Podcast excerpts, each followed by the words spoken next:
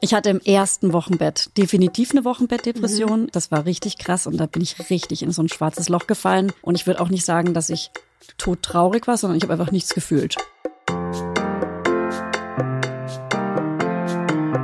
Und herzlich willkommen zu Gastfamilie, dem Familienpodcast von DM Glückskind. Ich bin Ella und hier spreche ich mit spannenden Gästen über ihre persönliche Familiengeschichte, um zu zeigen, was Familie alles sein kann. Vielfältig, herausfordernd und wunderschön. Gastfamilie wird präsentiert von Penaten Natursanft, der neuen natürlichen Babypflege von Penaten.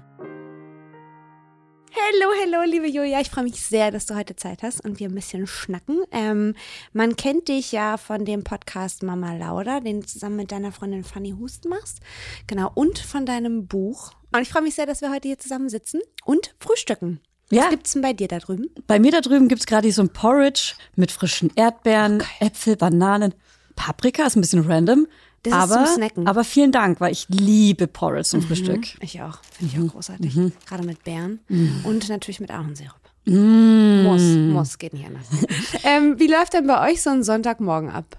Man steht auf, je nachdem, wer neben den Kindern aufwacht, weil ich, meine Kinder sind dreieinhalb und eineinhalb. Und äh, jede Nacht wechseln wir uns gerade ab, wer bei den Kindern schläft, weil wir gerade die Tochter ins äh, Zimmer zu dem Sohn ausquartiert haben. Heißt, sie Ah. schlafen in einem Bett. Geile Technik. Mega geil. Und jetzt schläft immer ein Erwachsener, also abwechselnd mit bei denen, damit die Tochter sich dran gewöhnt, da zu schlafen. Und ähm, je nachdem, wer bei denen aufwacht, steht ungefähr um 6.30 Uhr mit beiden auf und dann gibt's sofort erstmal ein Müsli. Geil. Finde ich gut. Schokomüsli ist auf jeden Fall der Hit bei uns in der Familie. Eigentlich immer nur beim Sohn gewesen. Tochter hat sich jetzt abgeguckt. Jetzt äh, essen alle immer Schokomüsli zum Frühstück. Oh, lecker.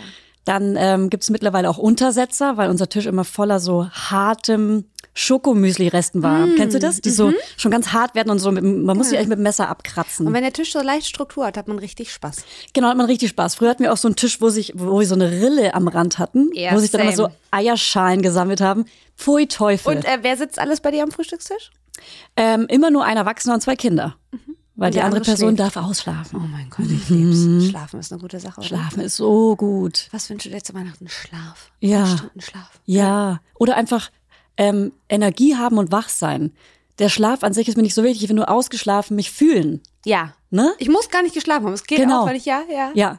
Wenn ich das schon hätte, das würde mir reichen. Der Sims-Balken muss einfach auf grün sein. Ja, gute Idee. Ja. Was ja wirklich bemerkenswert ist auf deinem Instagram-Kanal ähm, und auch an den Unterhaltungen in eurem Mama Lauda Podcast, ihr sprecht über ähm, das Mama-Sein und bei dem Work und Mental Load sprichst du vor allem auch über mentale Gesundheit, also zum Beispiel auch über deine späte ADHS-Diagnose ähm, und Depressionen. Ähm, warum hast du dich oder habt ihr euch entschieden, darüber zu sprechen? Weil wir betroffen sind. Ja. Weil wir betroffen sind und wir haben uns entschieden, den Mama Lauda Podcast zu machen im November 2019. Da waren unsere Kinder, die jetzt dreieinhalb sind, jeweils ein paar Monate alt, drei und vier Monate. Und äh, da haben Fanny und ich uns immer krass ausgetauscht, so äh, in unseren Wohnzimmern, wenn wir uns mit den Babys getroffen haben und waren so, ey, ist es bei dir auch so? Und dann immer so, ja, bei mir ist es genauso. Und dann haben wir uns auch so immer so optimiert und äh, uns gegenseitig Tipps gegeben. Und wir dachten, hey, lass doch einen Podcast draus machen. Irgendwie hätten wir gerne einen Podcast, den wir gerne selber hören würden. Ja. Und äh, daraus ist es entstanden und dann haben wir ziemlich schnell, ziemlich offen gesprochen, weil wir das so herstellen konnten. Wie du wahrscheinlich weißt, wir sitzen ja hier auch, wir, wir haben uns vorher noch nie gesehen und können jetzt plötzlich mega offen miteinander sprechen. Ich finde, so ein Podcast gibt es schon her, so eine intime Situation Voll. und plötzlich sagt man Sachen, wo man denkt, hä? Äh, das war gerade mega intim, aber irgendwie hat sich's gut angefühlt, Ja. das auch mal zu sagen. Und äh, durch das Feedback zu den Folgen, wo wir super ehrlich über Wochenbettdepressionen und Geburten und Stillen und wie wir uns dabei gefühlt haben, äh, ge gegeben bekommen haben, das hat uns ja auch was gegeben, weil wir wussten, so voll viele, vor allem Frauen, haben sich bei uns bedankt, dass wir darüber sprechen, weil sie dachten, sie sind alleine damit. Und wir machen es wirklich wegen dem Inhalt. Wir machen, das ist für uns irgendwie wie so ein Auftrag geworden. Äh, und auch heute noch bei, auf meinem Instagram, ich, äh, wenn ich über mentale Gesundheit spreche, bedanken sich meistens einfach die Menschen bei mir, weil sie merken, sie sind nicht alleine und das ist so der Antrieb. Ja. Ich habe auch so ein bisschen den Eindruck, dass so unsere Generationen jetzt die ersten sind, die da offen drüber sprechen können und auch Ja. sich trauen, das auszusprechen und sich Ja. dadurch gegenseitig auch ein bisschen die Hand reichen, was verschiedene Themen angeht. Absolut. Das ist echt, das ist eine schöne Entwicklung, finde ich, Das dass ist wir das eine- können. Super schöne Entwicklung. Und ähm, es ist natürlich immer noch schwer, ich glaube, viele trauen sich auch nicht zu sagen, weil sie es sich nicht trauen, vor der Generation davor zu Ja. sagen, sich so zu öffnen. Ja. Das ist schon auch schwer. Ja, und äh, ich meine, wenn man darüber spricht, hat man ja auch oft dann so eine ältere Generation Reaktion wie, ja Gott, die geht zum Psychodoc, was ist denn mit der eigentlich? Genau, die hatten Schaden. Genau, und ich habe neulich gerade auch eine Unterhaltung in die Richtung geführt und habe gesagt, naja, unsere Generation geht, weil eure Generation nicht gegangen ist und die Generation davor nicht. Nicht, weil ihr Arschlöcher seid, sondern Genau. weil ihr dafür kein Bewusstsein hattet. Das heißt, wir tragen Traumata von euch Ja. in uns, die wir jetzt auflösen. müssen. Tatsächlich, ja. Ja. Von äh, Oma, Uroma, Mutter, Vater und dann Copy-Paste und zack, sitzen wir da und merken plötzlich, ah, t- nicht ich bin das ungeliebte Kind, so nach dem Motto, sondern meine Oma war das ungeliebte Kind. Ganz viele Mamas kennen ja den Babyblues, ähm, der ganz kurz nach der Geburt einsetzt, wenn die Hormone eben plötzlich abfallen. Genau. Mhm. Und dann gibt's aber noch die Wochenbettdepression und die betrifft von 100 Frauen 15. Ähm, und die trifft in, äh, tritt in den ersten drei Monaten nach der Geburt auf. Ähm, du bist eine von diesen 15 Frauen. Also du hattest eine Wochenbettdepression. Mhm. Ähm, du bist ja zweifach Mama, das heißt, du hast zweimal ein Wochenbett hinter dir. Kannst du vielleicht mal erzählen, wie das Wochenbett beim ersten Kind für dich war? Ja. Vielleicht Fangen wir da an. Beim ersten Kind, also es ist nochmal wirklich wichtig zu unterscheiden, Wochenbett, Depression und Babyblues sind zwei ganz verschiedene Sachen. Mhm. Ja. Man kann auch traurig sein ähm, und eine Depression, das sind wirklich unterschiedliche Paar Schüchen. Ähm, aber ich bin generell auch einfach ähm, ein Mensch, der einen Hang zu einer kleinen Depression hat. Ähm, das hat bei mir verschiedene Gründe, so eine Mischung aus Persönlichkeitsstörungen, ADHS und äh, einfach immer wieder erschöpft sein vom ADHS und dadurch ausgelöste Depressionen. Und ähm, ich schätze mal, dass deshalb bei mir die Wochenbettdepression zugeschlagen hat, weil das auch individuell ist, soweit ich weiß, dass das bei jeder Frau aus anderen Gründen kommen kann oder eben aus einem Hormonabfall und so weiter und so weiter. So. Ich hatte im ersten Wochenbett definitiv eine Wochenbettdepression. Ich war traurig. Ich äh, hab, ich wurde über, also ich wurde auch überrascht. Es war einfach komplett anders, als ich es mir vorgestellt habe. Und das war auch so ein Realitätscheck. Das war richtig krass. Und da bin ich richtig in so ein schwarzes Loch gefallen. Und ich würde auch nicht sagen, dass ich todtraurig war, sondern ich habe einfach nichts gefühlt. Und das ist ja auch einfach oft die Depression. Man stellt sich ja jemanden vor, der die ganze Zeit weint. Ja. Nee, man fühlt manchmal einfach gar nichts. Ja. Man hat kein Gefühl. Und ähm, ja, so habe ich mich gefühlt. Und es war auch so ein bisschen komisch, weil ich dachte, muss ich jetzt nicht dieses Kind in den Arm nehmen und ähm, und es so so lieben und mich so habe mich so vorgestellt wie so eine Mutter und fand es dann eher ganz befremdlich und ganz weit weg und äh, konnte gar keinen Kontakt irgendwie aufbauen. Es ist mir ganz schwer gefallen und habe mich hilflos gefühlt und ähm, und äh, konnte auch gleichzeitig keine Hilfe annehmen. War auch komplett überfordert vom Wochenbett besuchen. Ich dachte irgendwie, man muss ja Familie und Freundinnen einladen und die müssen kommen und dann kann ich noch nicht mal bis heute nicht Grenzen setzen und sagen, könntet ihr vielleicht jetzt gehen, mir geht's nicht so gut, sondern die sind dann halt geblieben, bis die selber gegangen sind. Und es hat mir gar nicht gut getan. Das hat mich ausgesaugt, das hat mir meine letzten Energiequellen geraubt und das war richtig hart. Ja, das kann ich alles gut nachvollziehen, weil ich auch betroffen war. Ja. Ähm, von daher, gerade mit den Besuchen und so, ich habe, glaube ich, am zweiten Tag dann gedacht, okay, dann sage ich der Familie jetzt, dass sie kommen können. Und dann habe ich die schon mal abgefrühstückt und dann standen am zweiten Tag, also einen Tag nach der Geburt, 15 Leute bei mir im Zimmer und ich dachte, ich bin so überfordert. Ja. Vor allem auch mit dem Gefühl, irgendwas ist nicht in Ordnung. Ich habe kein, kein überschwängliches Glücksgefühl. Ja. Aber die gucken mich alle an und ich fange an zu faken. Ja. Ja, Mensch, ja, ist total Ja. super. Ja. Irgendwas stimmt nicht, hoffentlich merkt es keiner. Ja. Ja, kann ich gut nachvollziehen. Genau, überspielen kostet Ja. so krass viel Energie. Ja. Und dann äh, könnte, also dann, dann bin ich auch oft zu Boden wirklich richtig gefallen, also physisch und habe dann auch wirklich auch geheult und äh, war komplett auch überfordert, was dazu kommt, was wahrscheinlich auch viele Frauen haben, die keine Depression haben. Das ist auch wichtig. Also auch diese Menschen weinen, weil das auch einfach eine krasse Überforderung ist, ein Wochenbett, weil man stellt sich in der ganzen Schwangerschaft einfach die ganze Zeit die Geburt vor und beschäftigt sich damit, mit dieser großen Unbekannten und hat Angst vielleicht davor, vielleicht auch gar nicht. Man denkt, hey, manche denken so, hey, mein Körper schafft es schon, alle anderen Frauen haben es auch schon geschafft. Oder man hat halt mega Angst davor, wie ich. Und habe mich die ganze Zeit nur mit der Geburt beschäftigt und nicht mit, was passiert danach eigentlich und stillen und Wochenbett. Und ich dachte halt so, ja, gemütlich mit einem Baby, mega schönes weißes Kleid, vielleicht Genau. habe ich an. Meine Haare sind leicht Die gewellt. Engel singen leise im Hintergrund. Ich trage einen Lipgloss, der so ein ganz leichtes Rosé, so ein, Ja. der glowt richtig. Ich Die sehe wunderschön wunderschön aus. gewellt, ja, ja. der Bauch ist wieder weg. Ich sehe einfach klar. genauso aus, wie ich es mir vorstelle. Ja. So, Haare wehen vielleicht sogar im Wind. Und dann glitzert leicht. alles. Ja. Wie bei Twilight so ein Und das bisschen. Kind schläft nur. Und das Kind schläft nur. Und, und stillen funktioniert ja ganz von alleine, weil jede Frau stillt ja Klar, irgendwie. legst du an, fertig ist. Genau. Ja. Ja, ciao. Und dann kommt die Realitätsklatsche und man denkt so, what the fuck? ja. Warum hat das keiner gesagt? Ja, warum hat das keiner gesagt? Ja. warum haben alle von dieser wunderschönen ersten Zeit gesprochen? Und auch da, wenn ich da saß und mir liefen die Tränen und irgendwer meinte, oh, genieß die erste Zeit, die ist so wundervoll. Habe ich gedacht, Ja. bist du bescheuert? Ja. Ich hoffe, das Kind wird bald eingeschult. Ich kann nicht mehr. Und ich will raus, ich muss raus. Ja, ja, genau. muss, und alleine. Und irgendwie auch nicht alleine. Und wenn ich alleine bin, sehen Leute überhaupt, dass ich jetzt Mutter bin. Ich habe ja gar keinen Bauch mehr. Genau. Und wenn ich alleine bin, bin ich dann nicht voll der Arsch? Ja. Becky vom Kind? Genau, Ja. genau. Schuldgefühle, Schamgefühle, Ja. puff, puff, Depression. Hattest du jemanden, dem du dich mitteilen konntest? Hattest du einen guten Kontakt zur Hebamme oder ähm, konntest du das mit deinem Mann besprechen? Ich wusste gar nicht, mit wem ich darüber sprechen kann. Das äh, habe ich alles erst danach erfahren. Es war voll schwer für mich, weil die Hebamme, die ich hatte, war eine Urlaubsvertretung und die war wirklich ein Schatz. Das war eine Freundin und der habe ich mich krass geöffnet.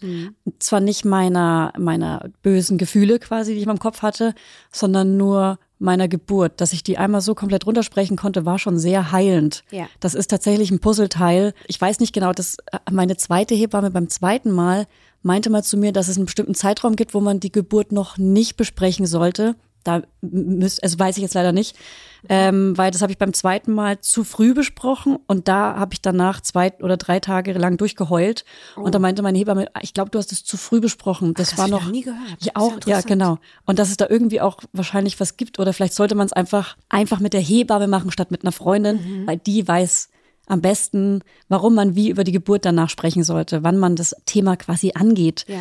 Und es gibt auch Hebammen, die eine therapeutische Zusatzausbildung haben, haben natürlich nicht alle und es gibt mega wenig Hebammen und man ist wahrscheinlich froh, wenn man überhaupt Ja, eine hat. auf jeden Fall. Aber es gibt Hebammen mit therapeutischen Zusatzausbildungen und das ist natürlich krass, wenn Ja. man da jemanden auf dem Bett sitzen hat, der einem so helfen kann. Hattest du so jemanden? Ja, also die hatte keine therapeutische Zusatzausbildung, aber die ist einfach sehr, sehr, sehr erfahren gewesen. Super Ja. erfahren, ja. Und hat die dir den Hinweis gegeben, dass du Wochenbettdepression hast oder hast, bist du selber drauf gekommen? Ich bin dann selber drauf gekommen und auch erst im Nachhinein, weil ich dachte, ich habe eh mein Leben lang schon immer starke Stimmungsschwankungen. Zu dem Zeitpunkt wusste ich ja nicht, dass es Depressionen sind, weil ich immer dachte, ja, Depressionen haben ja nur Menschen, denen es viel schlechter geht als mir. Ich glaube, so denken Ja. viele. Ja. Man hol, holt sich keine Hilfe, weil man denkt, na ja, XY geht's ja viel, viel schlimmer als mir. Und, ähm, und man nimmt auch psychische Krankheiten gar nicht als Krankheit wahr, sondern eher, also ich habe früher psychische Krankheiten nicht als Krankheit wahrgenommen, sondern als, naja, mir geht's halt nicht so gut. ja. Und ich habe damit, ich lebe damit schon immer mit dem Knacks und deswegen äh, muss ich mich da nicht drum kümmern. Und das habe ich danach erst gecheckt, alter Schwede, das war eine sehr ernstzunehmende Schwangerschaftsdepression. Gott sei Dank nicht mit äh, den schlimmsten Gedanken, die man in der Depression haben kann. Die hatte ich Gott sei Dank nicht und die gibt's aber auch im Wochenbett. Und äh, da ist es total wichtig, dass wenn man das mitbekommt bei einer Freundin, dass man da wirklich drauf guckt. Es gibt da wirklich schlimme Fälle. Ja, Ja, das stimmt.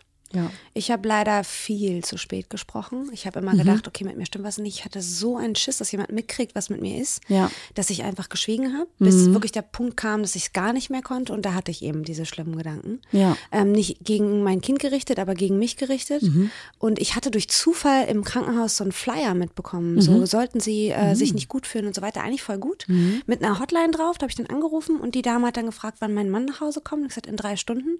Und da meinte sie knallhart, ja, das schaffen sie schon noch.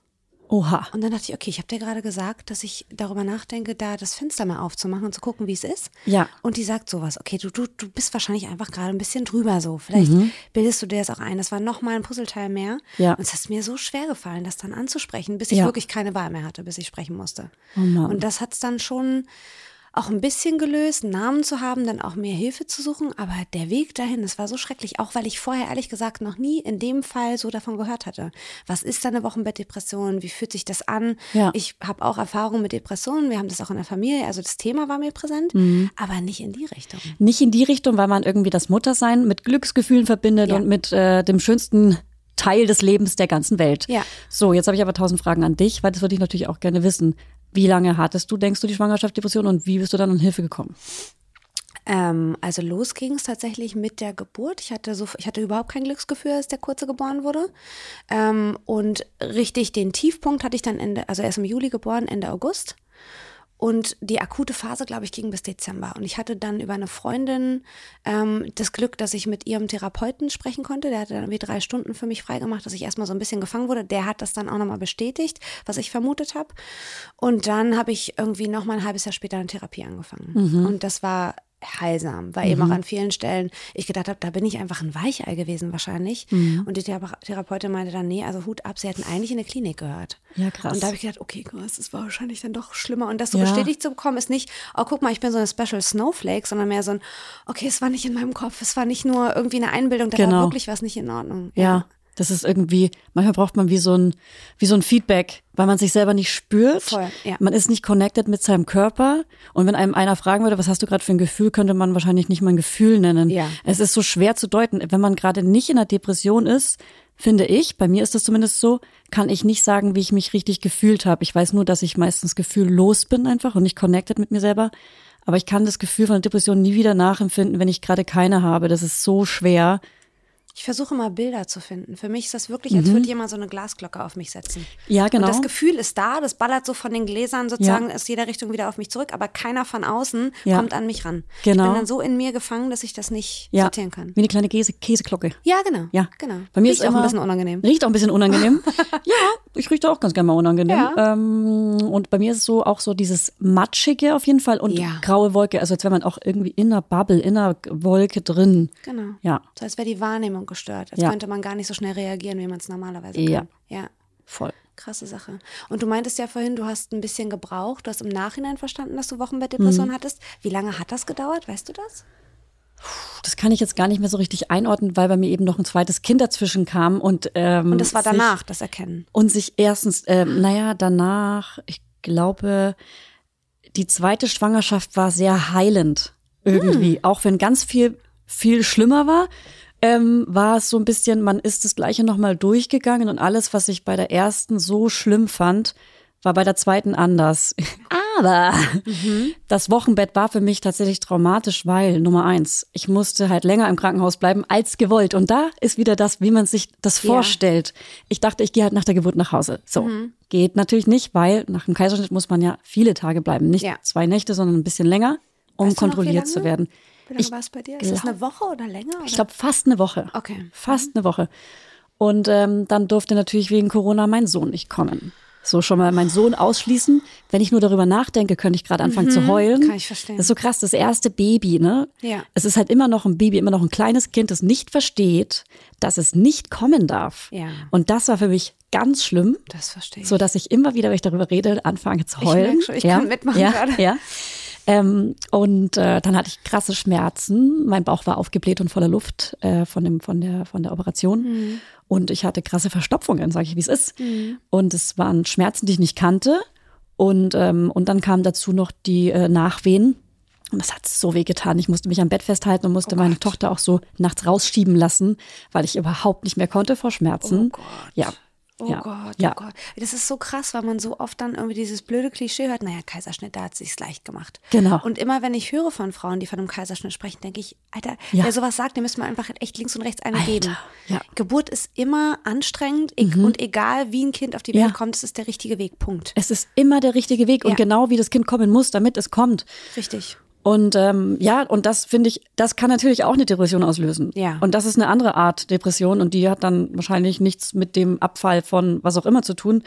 Und äh, da lag ich auch wirklich, also nachdem ich dann nach Hause kam, so heulend im Bett und auch die schlechte, das schlechte Gewissen meinem Sohn gegenüber auch irgendwie ihn in die Kita zu schicken. Dann haben wir auch öfter zu Hause gelassen weil, und so weiter. Also das war, das war wirklich Horror. Also du würdest sagen, auch emotional war quasi das zweite Wochenbett sehr viel schlimmer als das erste, obwohl das erste auch schon nicht supi war. Ja, ja, Ja, ja.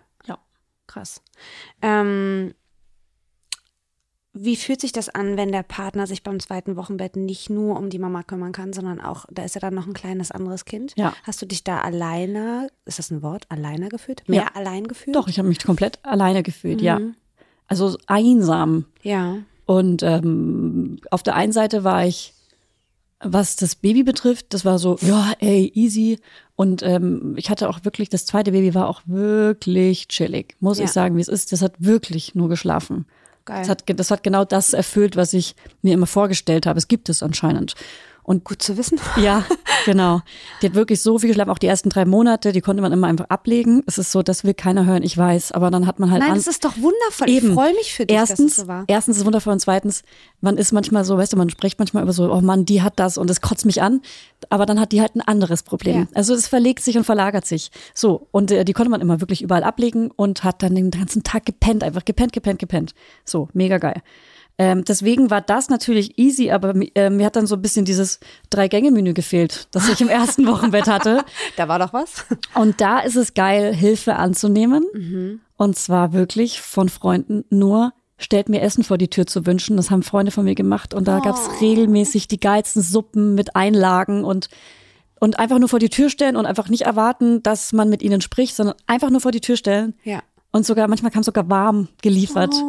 Und das hat. Und dann auch Nachtisch mit Süßigkeiten und so. Und das war einfach Oh Gott, nur, ey, Grüße an die Freunde, ihr rockt. Genau, Grüße an die Freunde und Freundinnen, ihr rockt.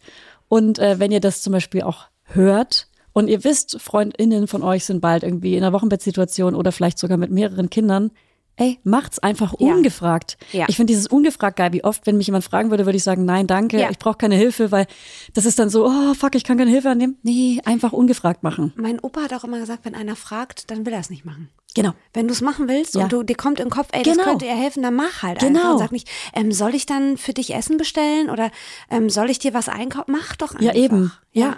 Das ist viel geiler. Einfach machen. Das Einzige, was ihr fragen könnt, ist, seid ihr auf jeden Fall zu Hause? Hey, mehr braucht ihr nicht wissen. Ja, genau. Richtig. Ja. Das heißt, du konntest dir, was das anging, auch helfen lassen. Konntest du dir auch in anderen Situationen helfen lassen?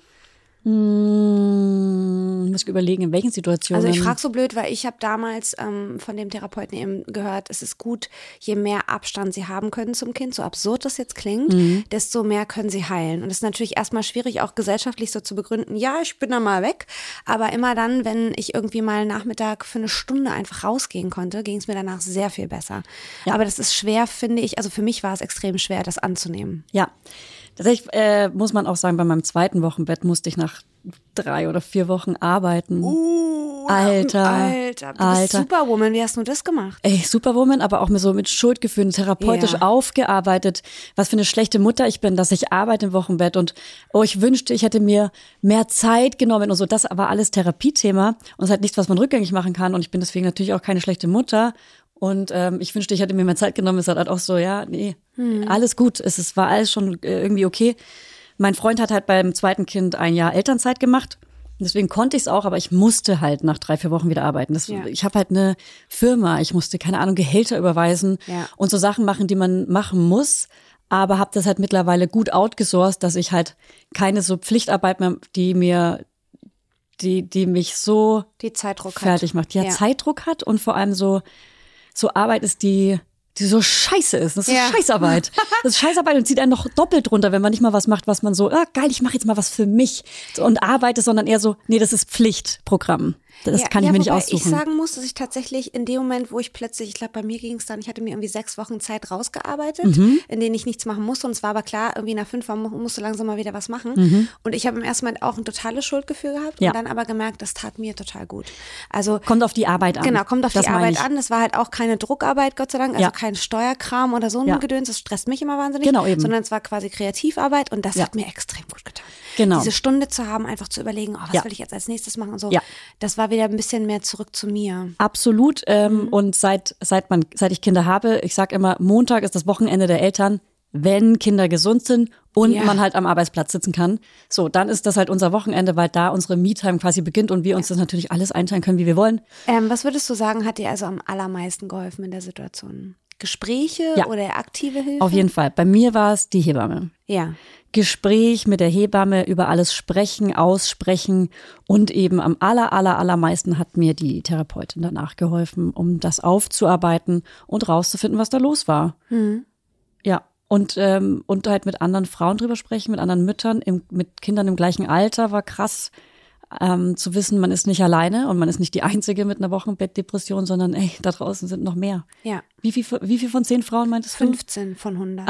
15 von 10. Ja, 15 von 10. Ja, 15 von 100, ja genau. Oh nee, und wenn um man Gottes dann, Willen. ja, und wenn man dann einfach eine von diesen Frauen trifft und sich mit der austauschen kann, wow. Ja, so wie jetzt, dass man Ja. so da sitzt und denkt, oh mein Gott, ich, will, Ja. ich möchte dich gern drücken. Ja. ich weiß, wie es ist. Ja, Ja, das ist schon cool. Ja. Ähm, hast du auch Negativerfahrungen gemacht, wenn du drüber gesprochen hast? Ey, das glaube ich ehrlich gesagt gar nicht. Ich mache auch wirklich keine Negativerfahrungen mit dem Thema Depression. Ich weiß nicht, wie es bei dir ist. Ähm, online minimal, klar, Mütterpolizei war gleich am Start. Die ersten, die gesagt haben, boah, ey, ja, ganz klar. Und dann kam ja dann auch noch die Trennung zwischen mir und meinem äh, Ex-Mann jetzt. Ähm, und da gab es auch viel, ja, ist klar, wenn die so depressiv war, das kann ja keiner aushalten. Also da gab es schon so Oha. Scheißkommentare. Aber für mich war ganz schlimm, dass ich ähm, hatte eine sehr enge Freundin, und es war eine der wenigen, denen ich, die ich mich anvertraut habe. Und die kam aber, die hat in ihrem Thema gesteckt, nämlich unerfüllter Kinderwunsch. Und die ist halt am Telefon ausgerastet Ja. ähm, und meinte so, ja, und ähm, sei doch froh, dass du überhaupt ein Kind haben kannst und so. Und das war für mich ganz, ganz schlimm, weil ich dachte, jetzt habe ich schon den Mund aufgemacht und dann kriege ich so die Breitseite. Wir haben das Jahre später jetzt geklärt, wir sind auch wieder befreundet. Ja. Aber das hat echt auch gebraucht. Ja. Also das hat gesessen. Auf der einen Seite, ne, du mit der Depression öffnest dich. Das ist Mhm. natürlich krass, das zurückzubekommen. Auf der anderen Seite aber auch ihre Situation vielleicht dann auch schon Ich kann das voll verstehen. individuell in einer Depression gelandet oder Ja. wie auch immer es ihr geht. Ne? Das war dann quasi einfach in dem Moment die falsche Ansprechpartnerin, weil auch sie hat bestimmt ihren, ihre Verantwortung mit in dem Streit natürlich, aber, Ja. aber auch ihre Probleme. Sie hatte auch keine Erfahrung mit mentaler Gesundheit, also mit Ja. dem Thema Depression. Das heißt, sie wusste gar nicht, was los ist. Und Ja. bevor ich mich erklären konnte, also es ist dann auch schwierig. Aber ich glaube, wenn ich jetzt so überlege, was hilft, ist ja auch immer ganz hilfreich, wenn man überlegt, okay, wenn das jetzt hier jemand hört, ähm, was kann man vorher machen? Und Mhm. ich würde auf jeden Fall sagen, schon in der Schwangerschaft gucken, mit wem kann ich wirklich offen sprechen. Auch über Themen, die nicht heißen, mir scheint die Sonne aus dem Arsch in der Schwangerschaft. Genau. Denn da geht's ja schon los. In meiner. Schwangerschaft dachte ich, warum finde ich das so scheiße? Warum sagen alle, du, du strahlst so? Und ich denke, bitte, ich habe angeschwollene Füße. Ja. Ich bin kugelrund, ich fühle mich total blöd, ich habe Verstopfung, ich will nicht Ja. mehr. Mir ist nur noch schlecht. Ja. Ähm, und dass man da dann eben, wenn man merkt, man kann mit jemandem drüber sprechen, der sagt, ja, kenne ich, Mhm. ähm, dass man sich das merkt, dass man auch in dem Fall weiß, wen kann ich ansprechen. Absolut, ich fand Schwangersein auch scheiße ähm, und treffe immer mehr, die das auch sagen. Und ähm, für mich ist auch ein drittes Kind absolut No-Go für mich wegen. Schwangerschaft, wegen Geburt, wegen Wochenbett. Ja. Und- das ist mit ein Grund, warum ich auch gleich gesagt habe, ich würde kein zweites Kind kriegen wollen. Ja. Weil ich dachte, ich fand die Schwangerschaft so kacke Ja. und jetzt hätte ich tatsächlich auch Angst, wieder in eine Wochenbettdepression zu rutschen. Ja. Mit einer neuen. Das will man nie wieder fühlen. Auch wenn man nicht genau weiß, wie es sich angefühlt hat. Man will es nie wieder fühlen, weil man weiß, es war richtig schlimm. Ja. So, Ja. und jetzt nochmal zur Vorbereitung.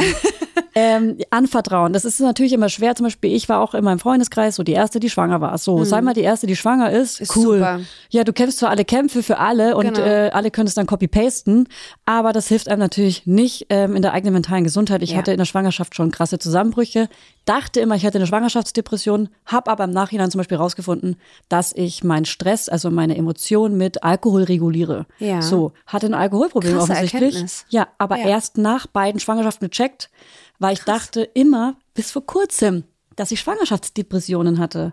Nee, ich habe einfach keinen Alkohol trinken können und habe auch Ein wirklich Hoch auf Therapie. Kein, ein Hoch auf die Therapie. Ich Ja. war ja auch in der Tagesklinik Ja. und äh, habe da richtig akut an meinen Problemen gearbeitet und daraus gefunden, ich habe ein Alkoholproblem. Krass. Trinke jetzt auch kein Alkohol mehr. Ja. Vorerst, keine Ahnung, ich muss es einfach mal sagen für mich, dass weil, wenn ich es irgendwann mal wieder mache, dass ich keine Schuldgefühle habe. Aber nee, äh, ich trinke jetzt keinen Alkohol mehr, deswegen Finde ich gut. um zu lernen, wie man anders noch Stress Ja. und Stress kann ja auch zu Depression werden, wie man das äh, anders runterregulieren Das ist kann. interessant, oder? Wie man so auch für sich so seine Möglichkeiten findet, mit Dingen umzugehen. Ja. Und manche finden total gesunde Möglichkeiten und gehen dann raus, machen Sport und machen sich einen Smoothie. Ja. Und andere finden ungesunde Möglichkeiten. Aber das Ganz zu genau. erkennen ist ja super wichtig. Genau, die Erkenntnis. Ja. Gibt ja das Beate-Prinzip. Warte, ich habe sogar wirklich witzigerweise Prinzip. Jetzt lerne ich also was dazu. aus der Schematherapie. Ich komme nämlich gerade aus der Therapie. Also ich Ja. hatte gerade Therapie. Geil. Jetzt kriegen wir die Insights.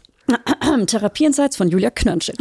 Ich schwöre ja wirklich auf Schematherapie. Ja, das ist immer cool. Schematherapie. Ist immer cool, wenn man schon Verhaltenstherapie gemacht hat, dass Mhm. man danach nochmal Schematherapie macht, um zu gucken, warum ich welches Schema habe. Da schreibt sich die TB jetzt auf. Genau, warum ich welches Schema habe und dann äh, zu gucken äh, in der Vergangenheit. Daher Ja. kommt es und deshalb äh, habe ich dieses Muster. Und ähm, bei mir sind es ganz viele verschiedene Sachen. Und da gibt es das Beate-Prinzip, das heißt benennen, Ja. so benennen, ich habe es, ich habe, sehe es, erkennen, anerkennen, dann trennen und einbrennen. Deswegen Beate. Benennen, erkennen, anerkennen, trennen, einbrennen. Schreibt's euch alle auf. Ja. Das ist der Schlüssel zum Glück Ja. zu eurem Sehr persönlichen. Und ähm, wenn man, wenn man es schafft, einen Therapieplatz zu bekommen, würde ich mir den sogar einfach schon in der Schwangerschaft safen. Ja. Es, vor allem, wenn man zum ersten Mal schwanger ist, es ist einfach eine krasse Umstellung. Das Leben ändert sich. Zwar für viele auch einfach komplett positiv und alles wird mega geil, aber das Leben ändert sich. Und ähm, vielleicht muss man da auch, vor allem die Beziehung ändert sich auch. Ja. Ja. Ähm, ja, weil man hat plötzlich so, man merkt so, ach so, da will ja das Kind so erziehen und ich will das Kind vielleicht so erziehen Ja. oder die. Und ich bin jetzt nicht mehr nur seine Frau oder Freundin Genau, und äh, ich bin jetzt auch Mutter. Und wie mache ich denn da den Spagat? Wir sind jetzt Arbeitskolleginnen. Wir sind Ja, jetzt Arbeitskolleginnen, genau. ja. ja. ja. Krasse Sache. Ähm, hast du bei dir eine ähm, Veränderung in der Beziehung zu deinem Kind festgestellt? Also ich habe am Anfang so ein bisschen das Problem gehabt, dass ich natürlich auch bedingt dadurch, dass ich depressiv war, glaube ich, ähm, war mein Kind äh, auch ein Schreikind die ersten Wochen. Und ich glaube, ist vielleicht auch Blödsinn, ich weiß nicht, ich bin keine Psychologe, Leute, aber ähm, ich hatte so ein bisschen den Eindruck, es war ein bisschen, als würde er Bescheid sagen, mit der stimmt was nicht. Das heißt, er hat sich auch null von mir beruhigen lassen, was natürlich auch extrem schwierig für mich war, zu merken, ich bin die Mama und eigentlich sagt man ja, ach, komm, der Papa, gib das mal der Mama, die macht das schon und ich Ja. war plötzlich diejenige, die es nicht gebacken gekriegt hat. Ja, ich kann auch, ich kann, also ich bin auch keine Psychologin und ich bin auch eine Laie, aber ähm, er copy-pastet ja dein Gefühl Ja. und wenn du angespannt bist, ist er auch angespannt. Ja. Und äh, das ist jetzt auch gerade einfach eine Erkenntnis, die ich gerade jetzt in der Gegenwart habe, während wir sprechen. Mein Kind hat auch abends manchmal zwei Stunden lang durchgeschrien. Zwar nicht im Wochenbett, sondern es kam einfach innerhalb der ersten drei Monate Mhm. immer zur gleichen Zeit doll geschrien. Und ich war einfach krass angespannt auch. Ja. Ich habe es mir einfach anders vorgestellt. Ja. Und dann bam. Wir haben tatsächlich im anderthalb Stunden Rhythmus den kurzen getauscht. Du anderthalb Stunden, Genau. ich anderthalb Wir auch so, Stunden. wer hat gerade mehr Energie? Nehmen. Nee, das war gar nicht mehr die Frage. Wir hatten Ja. beide keine mehr. Es war Ja. echt noch so, die erste Stunde ging und die letzte halbe Stunde, es war ja, konstantes Lautstärke. Ich war Ja. so überfordert, um Gottes Das Willen. ist ja purer Stress. Ja. ja. Boah. Und ich habe schon gemerkt, dass so beim ersten Geburtstag hatte ich so das erste Mal das Gefühl, boah, der ist schon auch ganz schön cool, der kleine Sack. Ja. Ich finde den schon auch ziemlich gut. Und jetzt ist er dreieinhalb, sind wir ein Herz und eine Seele. Wir haben so eine Ja, super enge Bindung. Aber es hat echt gedauert. Es war nicht Ja. so, wie andere sagen, oh, es war sofort, wir waren sofort ein Herz und eine Seele. War Ja. bei uns nicht. Ja. Und auch dafür habe ich mich schuldig gefühlt, weil ich dachte, das liegt daran, dass ich nicht gesund bin. Deswegen frage ich dich, ob es bei dir da irgendwie auch eine Änderung gab. Also ja, auf jeden Fall. Und ähm, äh, ich würde sagen, mein Sohn ist Mama süchtig. Und ähm, also wir waren auf, am Anfang war ich auch eben, wie gesagt, das gleiche Problem, äh, Kind nicht annehmen, anders vorgestellt und das Schreibaby und so weiter. Das hat wirklich ein bisschen gedauert. Aber dementsprechend umso mehr ist es jetzt von 100 auf 200 Prozent. Ich habe zum Schluss noch eine Schnellfragerunde an dich. Das heißt, ich hau dir jetzt Sachen um die Ohren und du sagst äh, das eine oder das andere. Okay. Und nicht gut drüber nachdenken. Okay. Also schon, aber nicht, nicht zu viel. Ich habe ADHS, ich werde mega schnell antworten. Sehr gut. Babyshower, ja oder nein? Ja, Babykleidung, Secondhand oder neu? beides. Einfarbig oder gemustert? Einfarbig. Team Schnuller oder kein Schnuller? Kein Schnuller. Ich würde es wünschen, ich könnte es auch sagen. Sie wollten keine. Bester Snack fürs Wochenbett. Müsli-Riegel. Ah, nee, Käselauch, Hacksuppe. Oh, habe ich sogar in meinem Buch ein Rezept für. Geil. Mhm. Das ist gut.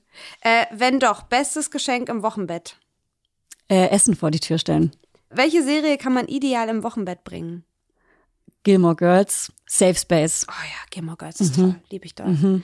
Ähm, welcher Seriencharakter wärst du? Jetzt könnte ich sagen Lorelei Gilmore, aber sorry, die ist super toxisch. Ja, das auch. Ja, Dann der gute Teil von ihr. äh, ich bin Zoe de Chanel. Uh. Ich habe eine Erdnussschublade. Oh, oh ja, ich habe eine Erdnussbutterschublade. Ähm, Podcast hören oder Podcast produzieren? Äh, produzieren. Äh, Style, Mütze oder Cap? Boah, fuck. Cap. Cap. Vervollständige den Satz, Therapie ist für mich. Heilsam für, nur Heilung für die Seele. Nee, wie sagt man? Balsam für die Seele. Mein Werkzeugkasten, würde ich sagen. Wow.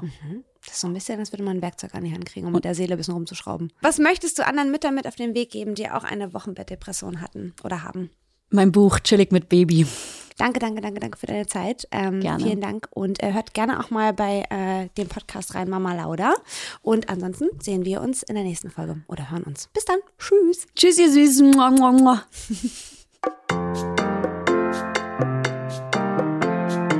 Das war Gastfamilie, der Familienpodcast von DM Glückskind. Wenn euch die Folge gefallen hat, dann abonniert den Podcast, teilt ihn mit euren Liebsten, lasst uns eine Bewertung da oder ihr schreibt an podcast.glückskind.de und Glückskind mit UE. Gastfamilie ist ein Podcast von DM Glückskind, produziert von Mit Vergnügen. Eine neue Folge gibt es jeden zweiten Sonntag auf dm.de slash Gastfamilie und überall dort, wo es Podcasts gibt.